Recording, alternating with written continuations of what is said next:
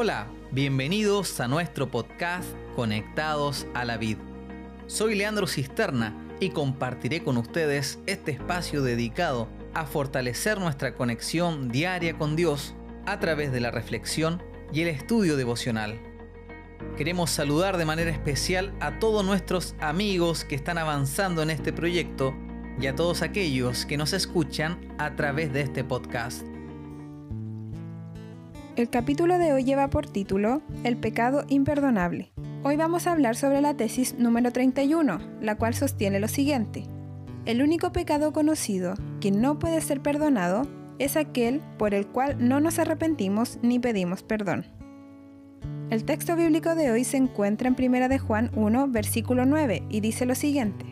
Si confesamos nuestros pecados, Él es fiel y justo para perdonar nuestros pecados y limpiarnos de toda maldad. A continuación compartiremos algunas lecciones interesantes. El día de hoy damos inicio a una serie de tesis que van a explicar el concepto del perdón. El propósito de la tesis de hoy es resolver aquel misterio del pecado imperdonable.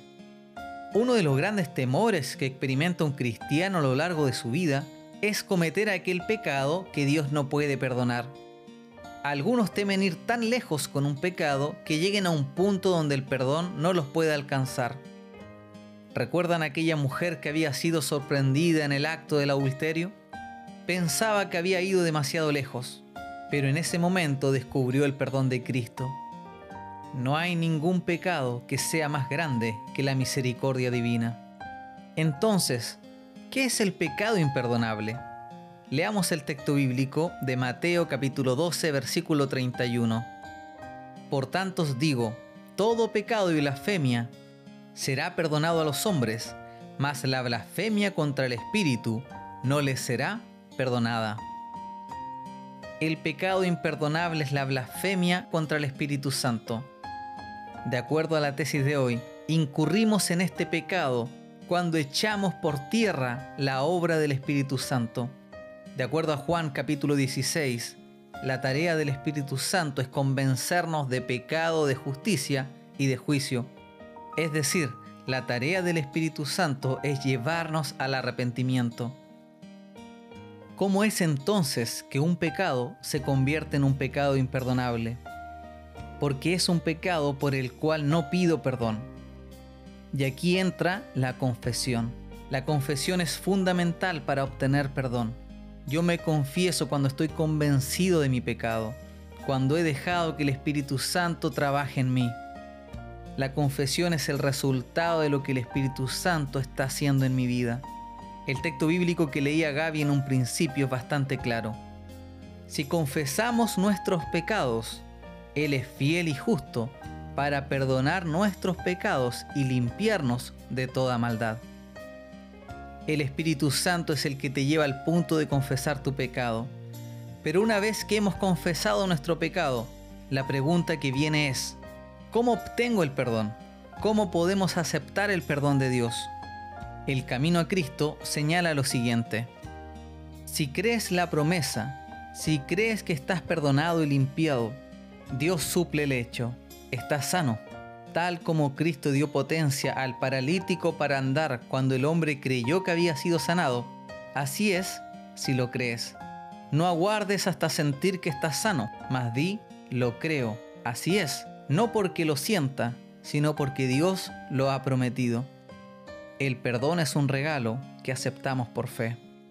Un último aspecto que considero muy importante destacar de la tesis de hoy es aquella idea incorrecta que a veces tenemos pensamos que la condición para obtener el perdón es no pecar más.